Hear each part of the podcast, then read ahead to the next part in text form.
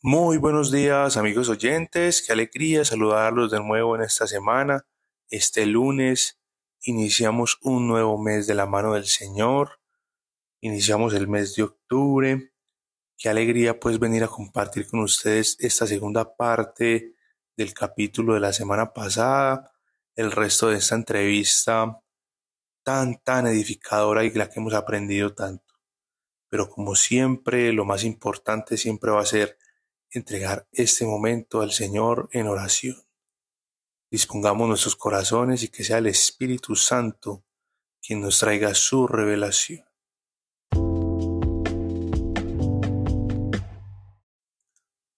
Padre, gracias te doy, Señor, por este nuevo día. Gracias, papá, por el mes que acaba de culminar. Hoy te quiero dar gracias especialmente, Señor, por todos y cada una de las personas que oyen este podcast, Señor. Hoy te quiero dar gracias por esos corazones que están siendo impactados por los testimonios que aquí compartimos, por las familias representadas en cada uno de ellos, Señor. Hoy te llamo Espíritu Santo, ven dulce huésped del alma, ven consolador y paráclito a nuestros corazones. Y hoy quiero hacer esa oración especialmente, Señor, por todos los que están tristes, por todos los que están cansados, por todos los que están aceptando tu voluntad, Señor. Venimos orando por hacer tu voluntad, por seguir, Señor, tu guía, y aunque a veces es difícil, porque no comprendemos las cosas que hace, Señor, nos mantenemos esperanzados en que tu voluntad siempre es buena, agradable y perfecta, porque tú más que nadie conoces qué es lo mejor para nosotros. Hoy quiero pedirte, Espíritu Santo, que vengas a soportar, a consolar, a ser ese sostén, Señor, de todas las personas que están tristes, deprimidas, angustiadas, preocupadas, Señor, por todos los que están pasando procesos de sanación, de purificación, de renovación, de limpieza, de sanación. Hoy quiero pedirte, Espíritu Santo, mucha fortaleza, Señor, y ese abrazo del Padre para cada uno de nosotros. Ven Espíritu Santo, ven, ven dulce huésped del alma, y llénanos de tu gozo. Cambia la tristeza por gozo, la preocupación por esa paz que sobrepasa todo entendimiento. Que podamos ver y entender tranquilos, Señor, los procesos que vamos viviendo cada día. Señor, no permitas que nuestra mente, nuestra carne, nuestras emociones nos dominen y que finalmente no sigamos tu voluntad.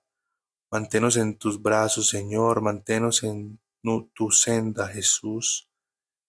Que para nosotros lo más importante sea siempre agradarte, Señor, y también quiero pedirte muy especialmente porque podamos entender los procesos en que se encuentran nuestros hermanos. Que podamos ver, ayudarles, orar por eso, Señor.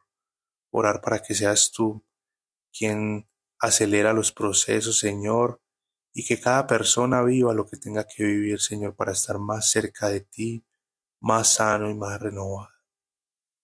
Así pues, yo todo esto lo he orado en el nombre poderoso de nuestro Señor Jesucristo, con la autoridad que se nos ha dado en el Espíritu Santo. Amén, amén y amén.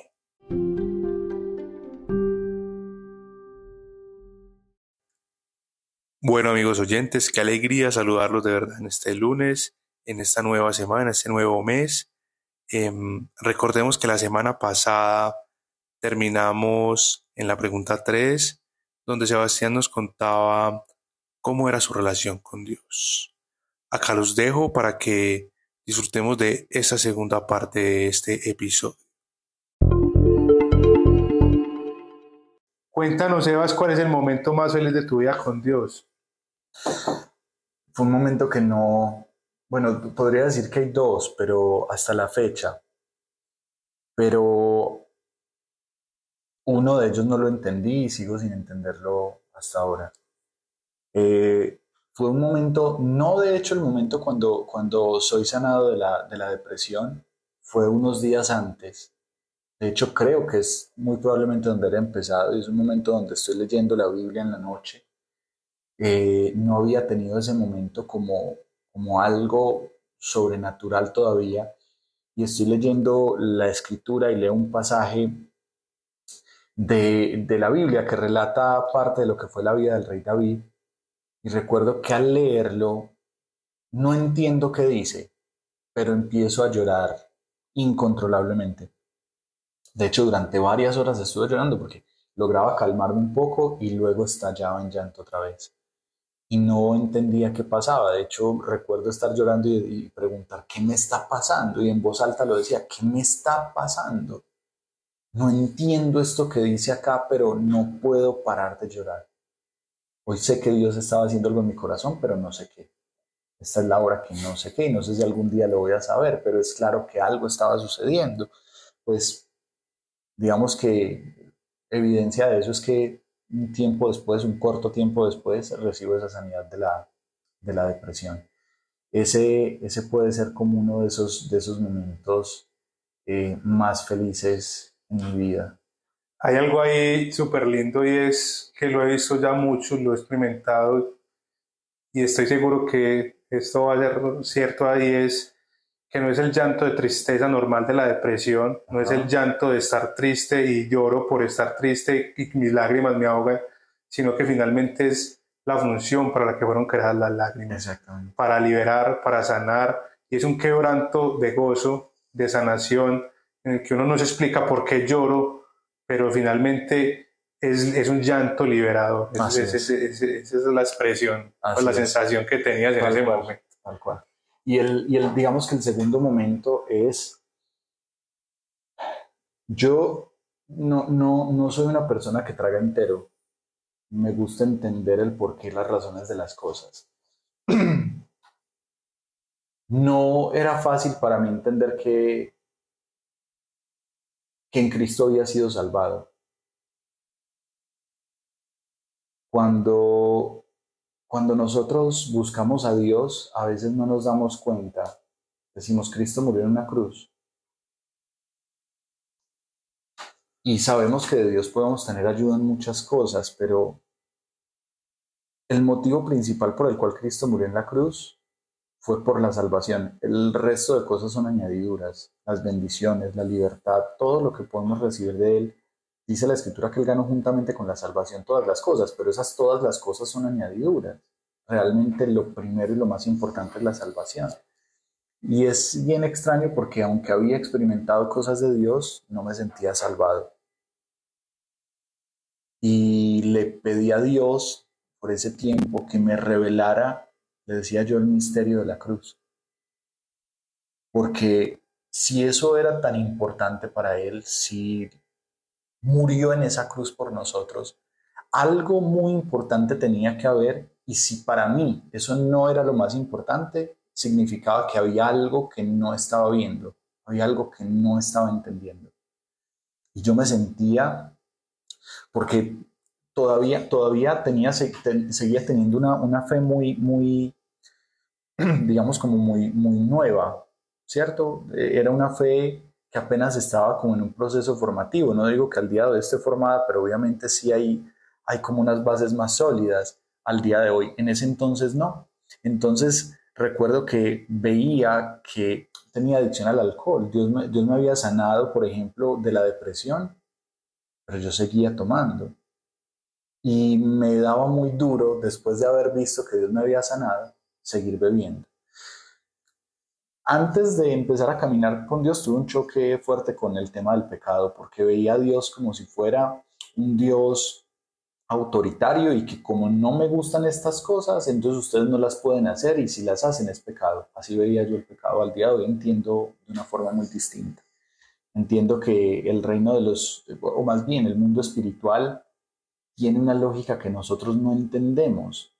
Y justamente las direcciones o la instrucción que Dios nos da es el mapa de guía para poder movernos en ese mundo, en esa esfera espiritual, de una forma en la que podamos encontrar bendición, casi como si se tratara de un mapa de un tesoro en el que si sigo los pasos me va a ir bien. Entonces, eso cambió un poco la forma mía de ver los mandamientos porque ahora entiendo que los mandamientos son más bien para mi beneficio, no para el beneficio de Dios. Ahora, ¿cuál es el beneficio de Dios? Porque lo tiene. Ver que a sus hijos les va bien. Creo que todo aquel que sea papá ve a su hijo que le va bien y se alegra. Ese es el beneficio de Dios. Entonces, en ese, en ese entonces no entendía muy bien las cosas, simplemente veía, y en eso tiendo a ser muy perfeccionista, que seguía cayendo y seguía cayendo y que no era capaz de dejar el alcohol. Entonces yo decía, ok, me has ayudado, pero si me muero voy a dónde va mi alma. Y eso me hacía sentir muy mal. Ya Dios me había quitado la depresión, pero aún así pensaba en eso y me, me sentía muy mal. Luché en mis fuerzas con el alcoholismo cuatro años, tanto como pude. Teniendo una vida de intimidad con Dios, seguía teniendo esa gran dificultad. Y hay un momento donde le digo a Dios, Dios, te consta que lo intenté, pero ya no sé qué más hacer. No sé qué más hacer. Y luego recuerdo, no se me olvida, un año después de ese, de ese suceso, iba por la avenida del poblado Exactamente estaba pasando por el Parque del Poblado, eran las siete y media de la noche, no se me olvida. Y en ese momento Dios trae una revelación a mi corazón de que Él me ha salvado y de que desde el momento en el que le dije sí, Él tomó mi vida. Más bien era mi mente y mis ideas preconcebidas de Dios las que me impedían verlo de esa forma. Para mí el Evangelio había sido aunque en, muchas Biblias vemos que dice las buenas nuevas del Evangelio, para mí no eran buenas nuevas, para mí una sentencia de muerte, que yo me sentía condenado. Pero a partir de ese día y de ver la obra de Dios, yo iba manejando cuando eso sucedió. El agradecimiento que nace en mí en ese momento fue impresionante. Y creo que sentirme por fin delante de Dios salvado me hizo ver a Dios, a Jesús, la obra de Jesús de una forma muy distinta, pero adicionalmente a eso es algo que agradezco tanto hasta el día de hoy, que podría decir eso uno de, tal vez ese, ese otro momento muy feliz en mi caminar con Él. ¿Qué tanto eso, Sebas? Porque finalmente es por gracia. Así es. Es su obra la que nos salva, es su obra la que nos da vida, es su obra la que nos mueve y finalmente la ley está es para, para que nosotros estemos bien. Así es. La ley no está ni para que nos aburramos, ni que estemos tristes, ni que somos gente eh, que nos lavaron el cerebro, sino que realmente estamos felices en el Señor. Eh, lo hemos, yo lo, creo que lo he hablado mucho acá y es poder tener corazones alabantes, corazones que alaben al Señor. Así es. Y da tanta alegría poder ver la gracia de Dios actuando en uno y el aunque uno, bueno, voy a hacer este hincapié porque mucha gente me lo ha dicho ya del mundo, que uno ve, ah, no, es que usted se metió con Dios, con Dios y sigue igual. Pues es que uno empieza a cambiar, pero uno no cambia de un día para otro. Eh, recordemos que es, una vida de peregrinaje en la que el Señor va haciendo su obra y finalmente no cambiamos de un día para otro. Entonces, si ustedes ven un creyente que va en un proceso, pues ¿Para qué se mete con Dios y sigue igual? No, obviamente el Señor lo está ayudando y estamos renunciando a las cargas que traíamos del pasado. No es tan, no es tan sencillo como, ¡puff! Se fue. Aunque a veces el Señor hace sus gracias, pero bueno. Así es. Em, y entonces cuando somos libres de todo esto, llega ese corazón que está en sintonía con el Señor y es como que cada palpitación es una alabanza al Señor por la obra maravillosa que está haciendo en nuestras vidas. Qué bueno, bueno Sebas, eh, pues nos has contado muchas cosas creativas, obviamente pues esto está ya más allá de contexto, esta entrevista tuya, pero está muy buena, pero sé que hay demasiado testimonio porque han sido demasiados años. Em, de conocer, de aprender, de servirle, de vivir y sobre todo de conocerlo. Entonces cuéntanos para ti qué es lo más creativo que ha hecho Dios contigo, eso que nunca te imaginaste haciendo. Okay. Mm. A veces, eh, cuando llegamos a Dios y escuchamos que Él nos habla de que tiene un propósito con nosotros, eh, se, nos, se nos va la vida tratando de entender qué quiere Dios, qué quiere el Señor. Y, a veces es tanto lo que le preguntamos a Dios qué quiere, que por estar esperando una respuesta muchas veces dejamos de caminar, eh, no, no con Él, pero sí en lo que Él quiere. Yo recuerdo eh, cuando empecé con Dios, una de las primeras preguntas que Dios me hace es, ¿quién eres? Le dije, no sé. ¿Qué te gusta? Tampoco sé. No sabía. Me había dado cuenta que había vivido con una máscara para el mundo. Mis gustos, mis anhelos y mis deseos habían estado totalmente enfocados en lo que era el mundo para mí. Ahora que lo había dejado ya no tenía nada.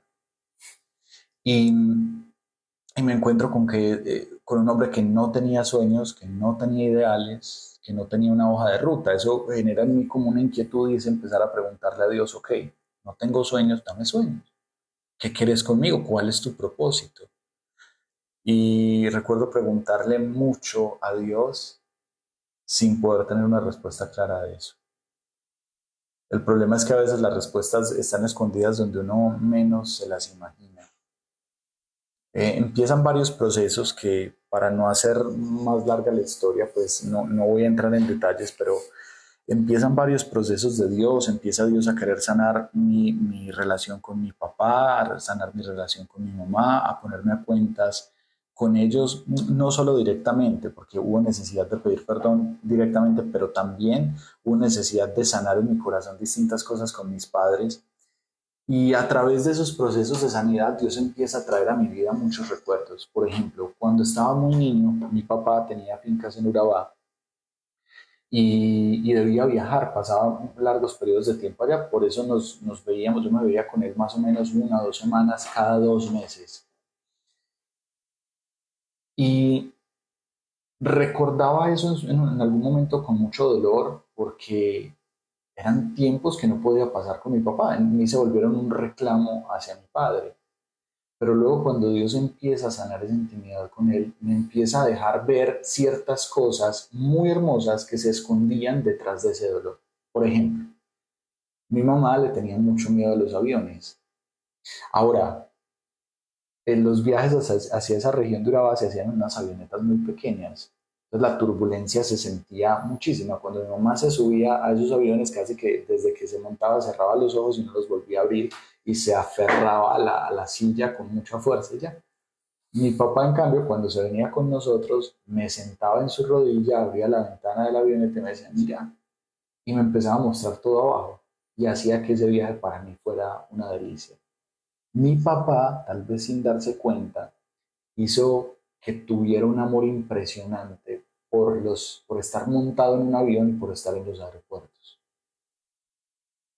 Digamos que empiezo a recordar esto y aunque no le veo mucho, mucho sentido de entrada, lo recuerdo como algo bueno. Y justo después de ese momento empiezo a ver que Dios empieza a mover mi vida para salir de viaje del país y para hacer varios viajes durante ese tiempo.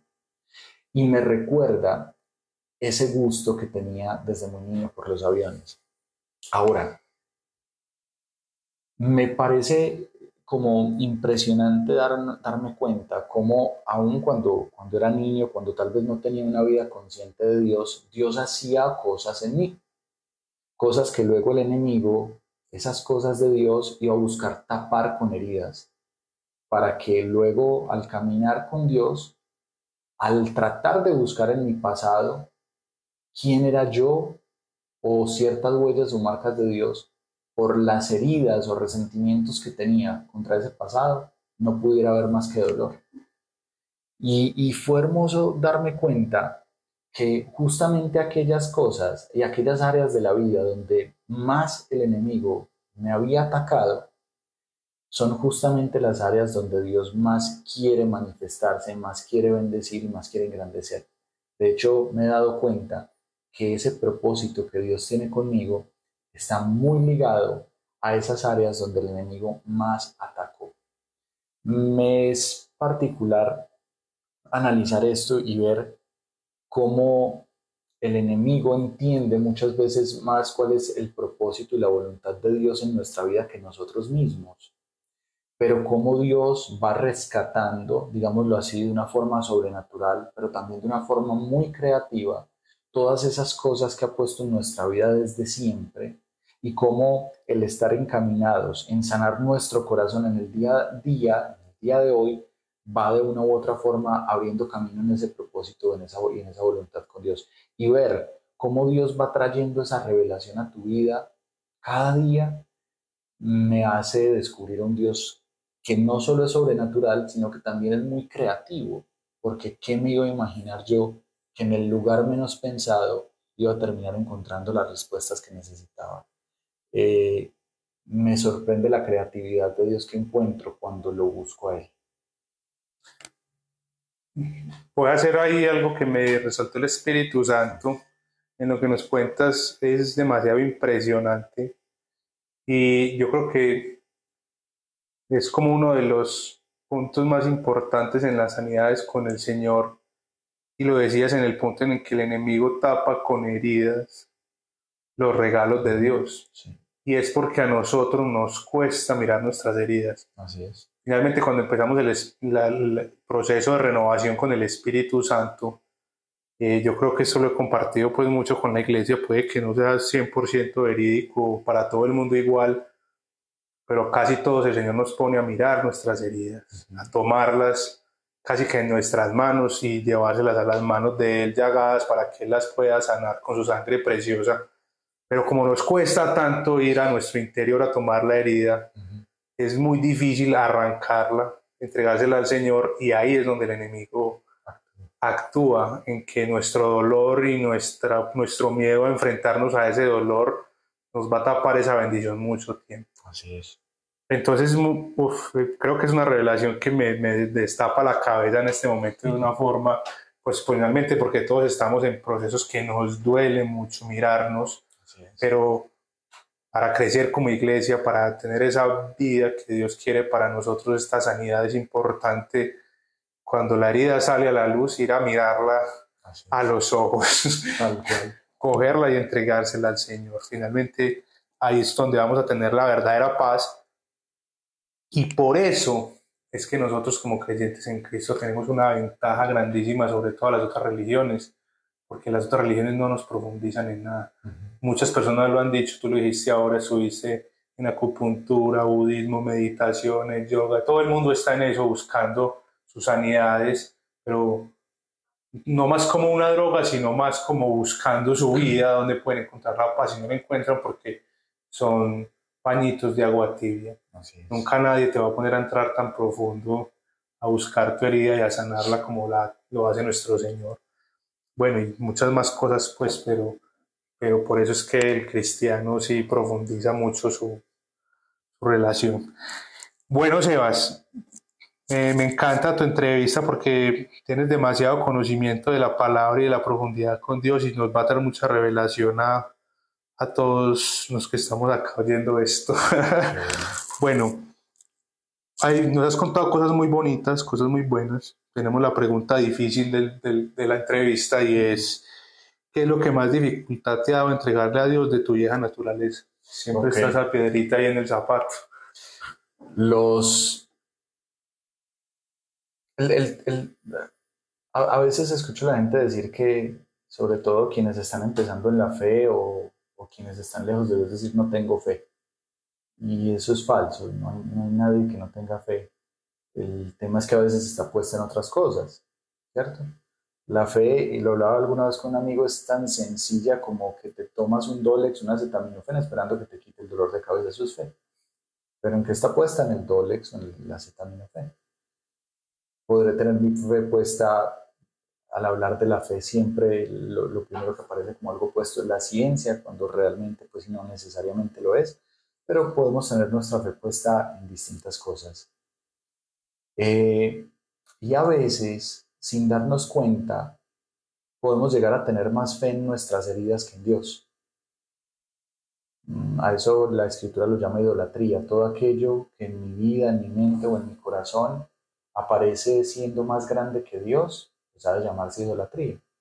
Me he encontrado con que hay muchas heridas que en algunos momentos han sido más grandes que la imagen de Dios que tengo. Y entonces se me presenta un problema, porque si es más grande que Dios, no la voy a poder sanar.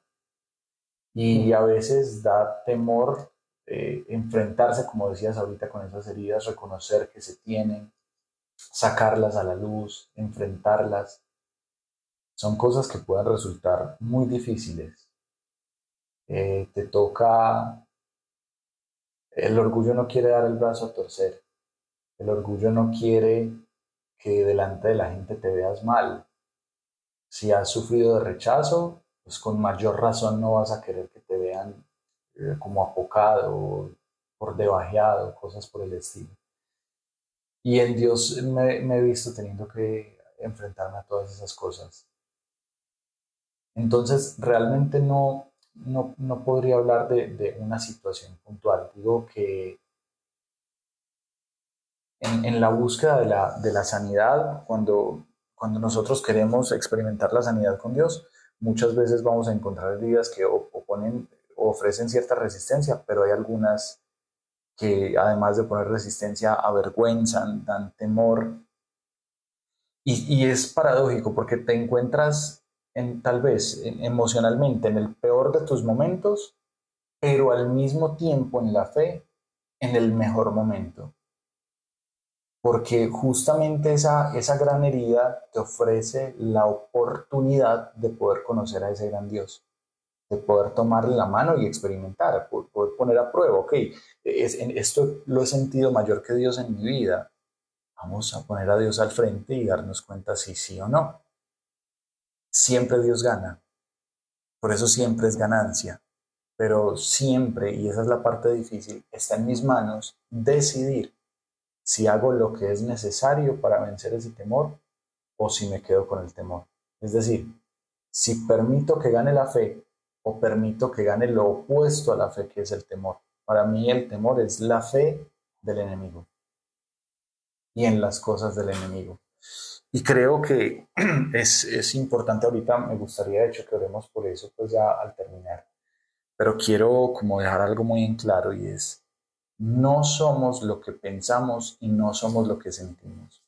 No lo somos. Por eso ahorita cuando hablaba de que siempre, sin importar la persona, en la vida de fe hay dos pilares para el creyente y es la lectura de la palabra y la intimidad. La lectura de la palabra te va a dar conocimiento y va a ayudar a tu fe. Dice la escritura que la fe viene por el oír y por el oír la palabra de Dios. Ahora, cuando yo oro, ese conocimiento que ha venido teórico, pero que también tiene una, carga espiritual supremamente grande, se asienta en mi vida y toma fuerza. Y es solamente a través de, de lo que dice la escritura que yo voy a poder saber quién soy. Porque una cosa es lo que yo pienso que soy, otra cosa es lo que yo puedo sentir que soy, pero otra cosa es lo que yo realmente soy. Ahorita hablábamos que si queremos darnos cuenta quiénes somos, debemos conocer al original, aquel de quien nosotros fuimos creados a imagen y semejanza. Ahora, si quiero saber también, escuchar quién soy, que mi mente entienda quién soy, pues también voy a necesitar escuchar las palabras de aquel que me creó y empieza un trabajo en la mente. a veces eh, tengo ciertas discusiones con algunos eh, hermanos en la fe porque me, dicen, la vida eh, de la fe es muy dura. Yo digo, no, no es dura, es fácil. Pero ¿cómo que es fácil? si es muy dura. Creo que al menos yo, yo experimenté una vida en el mundo que fue difícil y creo que la vida ahora con Dios no lo es tanto. Pero yendo más allá, Creo que la vida en la fe, en teoría, es sencilla. En teoría es sencilla. Sin embargo, nuestra mente en ese, en ese sentido es la que hace como las veces de piedra de tropiezo en el camino para dificultar algo que nuevamente podríamos decir teóricamente hablando no, no debería eh, significar para nosotros una dificultad tan grande. Es decir, eh, la dirección de Dios es muy sencilla, cree y confía. Ahora tu mente te empieza a entregar un sinfín de ideas, de pensamientos, de posibilidades, de lo que puede ser, de lo que no puede ser. que empiezan a dificultar el que tú puedas creer y confiar. Pero en esencia la dirección es sencilla. Cree y confía. A eso debemos nosotros tratar de, llegar, de poder mm, trabajar en nuestra mente, criarla, enseñarla de tal manera para que sea dócil a los mandatos y las necesidades. Recordemos, de hecho, que uno de los frutos que produce el Espíritu Santo en nosotros es el dominio propio. Esto incluye emociones, incluye pensamientos, incluye sentimientos. Pero si analizamos en función del dominio propio nuestra mente, creo que es fácil darnos cuenta que no tenemos realmente un dominio propio sobre lo que pensamos. Es fácil pensar mal todo el día y no darnos cuenta de que todo el día hemos pensado mal. Entonces, creo que esas falencias eh, muestran la necesidad que tenemos de, prestar mayor atención a cómo está nuestra mente, cómo está nuestro corazón. Eh, si, si nuestro, es, es, necesario que haya una coherencia entre lo que hay en nuestra mente y lo que hay en nuestro corazón. Cuando no hay coherencia, nuestro corazón, ya en el cual el Espíritu Santo está y si tenemos una buena intimidad con Dios, muchas veces va a querer moverse en, un sentido, nuestra mente va a querer moverse en otro y van a salir chispas. Si no logramos que haya una coherencia, va a ser muy difícil que podamos dar pasos firmes en la dirección que Dios quiere y espera. Eh, qué bien, Sebas, eso que nos cuentas ahí. Y algo que me rescata el Espíritu Santo eh, de lo que has dicho hoy, que es una revelación muy importante, y son, son esos dos pilares, el de la intimidad y la, lectura, de, la palabra. Hay que recordar, amigos oyentes, que la lectura de la palabra eh, es la que nos va a renovar la mente y poder como entregar esas batallas y poder como controlar esa mente un poquito.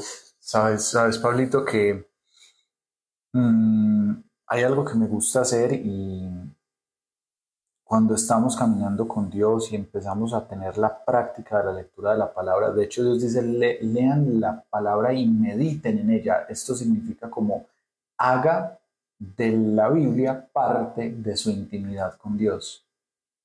Pregúntele a Dios sobre lo que está leyendo, cuéntele un poco qué entendió. Si alguna duda tiene, cuéntele la duda que tiene pero también, y, es algo que Dios me enseñó ya hace muchos años y, tengo todavía como por costumbre, cuando leo la palabra en ocasiones, eh, Dios resalta versículos como de una forma especial, algo que me hace entender qué es para mí. Esos versículos tengo la costumbre de tomarlos y llevarlos a una hoja o bien sea algún archivo que tengo en el celular, algo que tenga a la mano, y tengo una lista larga con varios versículos. Algunos incluso me doy, me doy la libertad o me tomo el atrevimiento de cambiarle el nombre. Por ejemplo, hay algunos versículos en el Antiguo Testamento donde Dios le habla al pueblo de Israel, ¿cierto? Pero yo lo cambio por mi nombre. Entonces dice, oh Israel, o oh Sebastián. Sí, habrá quien de pronto se siente incómodo con esto, pero entiendo que la palabra, si la palabra fue dada para el beneficio de la iglesia, pues debo entender que yo soy la iglesia. Yo y cada uno de mis hermanos, pero en mi vida con Dios yo hago parte de la iglesia. Entonces debo apropiarme de esas cosas que Dios deja para mí. Y en ese sentido, entonces, por ejemplo, hay versículos que hablan, que hablan de, del temor o que hablan de cómo Dios eh, es tu Padre. Si, es normal si tenemos dificultades si tuvimos una vida en relación a nuestros padres que fue conflictiva, que fue difícil, donde o no tuvimos figuras paternas o maternas o estuvieron pero eran ausentes, es muy fácil al día de hoy ver a Dios que es Padre bajo esa idea equivocada y herida que nosotros tenemos de lo que es un Padre por esa experiencia que tuvimos con nuestro Padre terrenal. Entonces, hay que darle a la mente una nueva información basada en esa palabra de poder y de, de, amor de nuestro Señor para que nuestra mente pueda llegar a ver a Dios de una forma distinta. Entonces, hay pasajes donde, por ejemplo, Dios dice, eh, te escogí y no te deseché. Mi hijo eres tú. Empieza diciendo, oh Israel, oh Israel. Yo lo pongo Sebastián y me lo leo constantemente y lo leo y lo leo y lo leo y lo leo en la universidad recuerdo eh, un trabajo, el estudio publicidad y recuerdo un trabajo que un profesor nos puso a hacer basándose en el estudio de una persona que fue muy exitosa en temas publicitarios, pero a ojos de Dios con toda seguridad no lo fue. Eh, de hecho, tiene un libro que se, habla sobre él y se conoce como El poder tras el poder. Es un señor que se llamaba Joseph Goebbels y básicamente era la persona encargada de organizar todos los discursos y demás campañas de toda la Alemania nazi. Eh, muchas personas incluso dicen que él era realmente el cerebro detrás de Hitler y que era Hitler quien simplemente hacía las veces como de, buen orador y de buen comunicador. Y este tipo tenía una, una frase que la utilizaba como caballito de batalla y para mí es un principio que más allá de decir que sea un principio de él, para mí es un principio de una base satánica de cómo el enemigo ataca.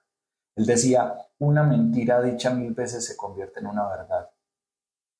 Y cómo, cómo, el enemigo trabaja tu vida, te miente, te miente, te miente, te miente hasta que te crees la mentira. ¿Qué es más fácil creer? ¿Que eres hijo de Dios o que Dios te rechaza? ¿Qué es más fácil creer? ¿Que Dios obra en tu vida o que no lo hace?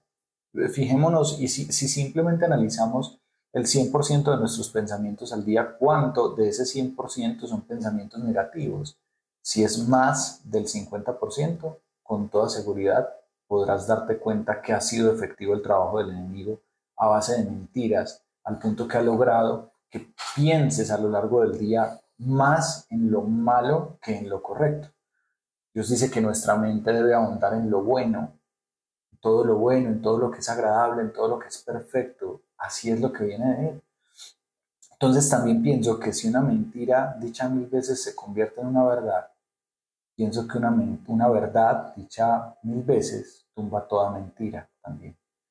Y por eso me parece importante tomar la palabra y hacerla efectiva en nuestro día a día, que nos acompañe. Yo recuerdo muchas veces cuando tenía que ir a, no sé, a distintos lugares donde sabía que se podían presentar como situaciones complicadas y antes de entrar lo leía. Pareciera un amuleto, pero no es amuleto, es recordarme la verdad que, que, es, que es mi verdad, ¿sí? Que es esa parte de esa herencia que Dios me ha dejado. Finalmente, Sebas, pues eso que nos cuentas ahí son esos versículos que la palabra nos habla, cuando sentimos que el versículo salta, nos alegra el corazón, nos genera alguna emoción, pues es una palabra directa de Dios, es una promesa directa de Dios al corazón. Pues obviamente hay que apropiarse de ella. es. es porque es para nosotros, porque el Señor está viendo tu dedicación, está viendo que lo estás buscando, que le estás hablando y si te llama hijo, es para que tú te sientas hijo, porque si te dice que te va a proteger, te va a acompañar, es para que así lo veas y lo, lo guardes en el corazón. No porque diga, ay, qué cosquillas me dio esta palabra tan bacano, no, es para que realmente te apropies de, esa identidad y, eso no es ninguna herejía, es, es apropiarse de lo que Dios te está regalando, qué bien. Mm, bueno, Sebas, hemos hablado muchas cosas, nos has contado pues un testimonio impresionante de tu vida y ese conocimiento tan grande pues del Señor, como esa profundización en tanta intimidad, eh, pero sabemos que hay algo más, ¿cierto? Entonces cuéntanos ya como para ir acabando con esta última pregunta, eh, algo de tu vida que sabes que solo pueden ir de Dios, porque en el mundo eso sería imposible. Ok. Eh, para mí es, es, es, es ver, mi vida es como, es como ver un, milagro para mí. Cuando hablamos de, dar el testimonio, nosotros más que, a ver, si bien somos parte del testimonio, realmente estamos dando testimonio de la obra de Dios en nosotros. El protagonista de nuestro testimonio no somos nosotros, es Dios. Pero lo bonito es ver que en esa historia o de esa historia nosotros hacemos parte. Yo eh, estoy convencido que cuando tuve el accidente, Dios, y, lo, y de esto me doy cuenta ahora, Dios no solamente salvó mi vida en el aspecto físico, sino también en el aspecto emocional, espiritual y, y en todo sentido. Lo digo en función de que a veces se, vería como un milagro muy grande el ver que hubo un accidente delicado y, quedó, y la persona queda viva yo creo que ese es parte del milagro, pero el milagro que realmente trasciende es darnos, cuenta que en esa obra de Dios, Dios no se basta con salvar tu integridad física, sino que empieza a sanar mi alma, a sanar mi corazón, a darme una esperanza, a darle sentido a mi vida. En otras palabras, podría decir que mi milagro es Dios. Y saber que tengo un Padre que me ama, que está interesado en mí, que me cuida, que me anhela, que tiene la intención, más que la intención, el propósito de que yo tenga un futuro, una vida, una esperanza con Él, saber que tengo un Padre con quien puedo hablar en todo momento, en quien me puedo apoyar, en quien me puedo refugiar. Encontrar en mi vida ese tesoro creo que es realmente el milagro más trascendental y más allá de cualquier cosa que haya podido vivir no, no hay nada más grande para mí que Dios mismo. Como que Dios es quien bendice, quien hace los milagros, pero en mi vida Dios es mi milagro. Pues ahí es, vas como directamente pues a lo, a lo que tenemos que tener todos los creyentes en nuestro corazón y es primero tener a Dios como el milagro, no importa lo que Dios haga en nuestra vida, el milagro es tenerlo a Él eso es lo que nos da esa vida, lo que nos renueva, lo que nos transforma. Y finalmente lo que tú dices ahí es muy importante, somos testigos de la obra de Dios. Así es. No somos nosotros los que estamos haciendo, eh, sino que Dios es el que hace. Y en lo que nos dices es, es, algo que vengo trabajando con los muchachos, que les doy catequesis y es el, nacer de nuevo, y es esa nueva vida que nos da Dios y poder entender que realmente estamos vivos cuando tenemos ese milagro de tenerlo a Él en nuestro corazón. Así es. Sebas, te agradecemos impresionante por tu testimonio. Gracias pues por tomarte el tiempo de compartir con nosotros lo que has aprendido del Señor. Espero para todos ustedes que sea de mucha edificación, amigos oyentes. Eh, y muchas gracias por haber pues compartido con nosotros. Pablito, a vos por la invitación. De hecho, pues esto era algo que teníamos ya como conversado hacer desde hace bastante tiempo, pero hoy y de la forma más inesperada terminó por fin por darse. A veces uno, uno tiene como en sus planes unas intenciones, eh, lo bueno es darse cuenta cuando aún por encima de sus planes de uno se concretan los de Dios.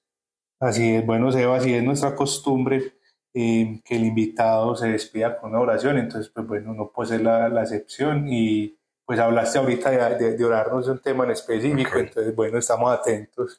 Listo, entonces vamos, vamos a orar, Padre, gracias por este tiempo, por tu palabra, Señor, por los espacios que abres y porque, Señor, te vales de todo. Yo me he maravillado de ver cómo alrededor del mundo, papá, en culturas tan distintas. Y si algo me ha alegrado encontrar es que en los creyentes, sin importar el lugar del mundo donde estemos, las culturas y las tradiciones tan distintas en las que hayamos nacido, en los que somos tus hijos, Señor mi Dios, hablamos el mismo lenguaje, papá.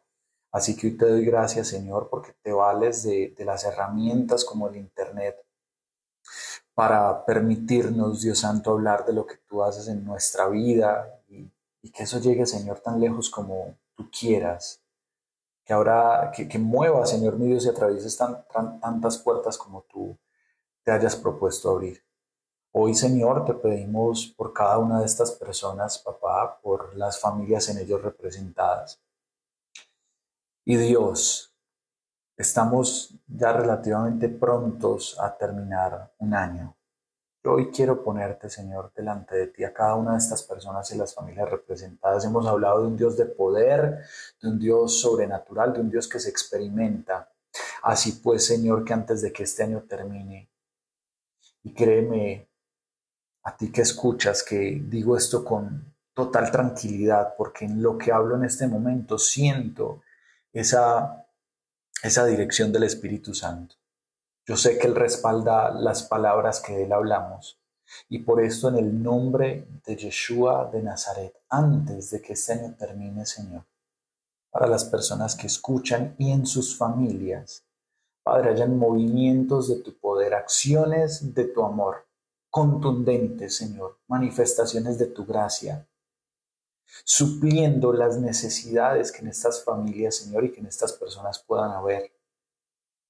De modo, papá, que aquello que suceda, aquello que de tu mano venga, aquello que hagas, Señor, bien sea en lo económico, en la salud física, espiritual, emocional, psicológica, en lo laboral, en la restauración de familias, Señor, en la restauración de vidas, en la restitución de aquellas cosas que el enemigo robó en el pasado, pero que tú devuelves Señor mi Dios, a todo aquel que se vuelve a ti.